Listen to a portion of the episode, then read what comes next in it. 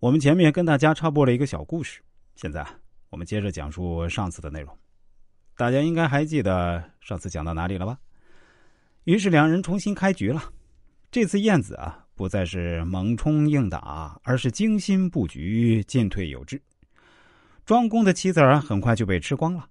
庄公不禁想到，同一个燕子，他为什么两局棋的下法完全不一样呢？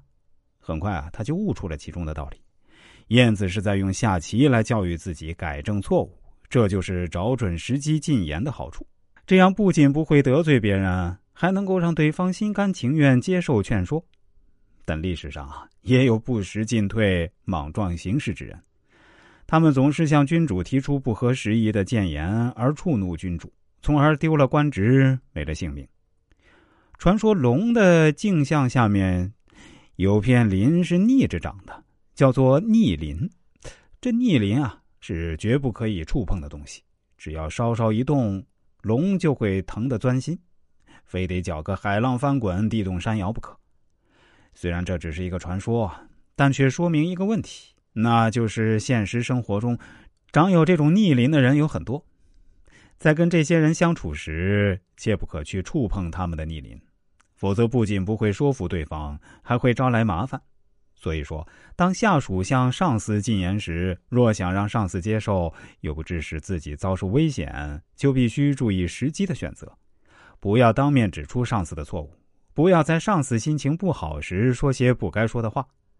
鬼谷子说：“方来应时，以合其谋。”只有选择恰当的时机进行说服，才能攻破他们心中的堡垒，达到自己的目的。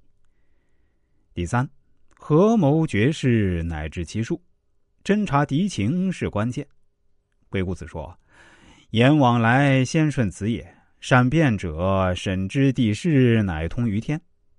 以化四时，使鬼神合于阴阳而牧人民，见其谋事，知其志意。事有不合者，有所谓之也。合而不结者，阳亲而阴疏。”事有不合者，圣人不为谋也；故远而亲者，有因得也；近而疏者，志不合也；救而不用者，策不得也；去而求反者，始终来也。日近前而不悦者，失不合也；遥闻声而相思者，何于谋待绝事也。故曰：不见其类而为之者，见逆。不得其情而说之者见非，得其情乃至其数。此用可出可入，可见可开。大致翻译一下，意思是说，凡是谈论过去的事情，要先有顺畅的言辞；凡是谈论未来的事情，要采用容易变通的言辞。善于变化的人，要详细了解地理形势。只有这样，才能沟通天道，话语四时。驱使鬼神，符合阴阳，牧养人民。要了解君主谋划的事情，要知晓君主的意图。所办的事情，凡有不合君主之意的，是因为对君主的意图还有不了解的地方。意见一致了，而不能密切结合，是因为只停留于表面亲近，而背地里还有距离。如果与君主的意见没有吻合的可能，圣人是不会为其谋划的。所以说，与君主相距很远却被亲近的人，是因为能与君主心意暗合。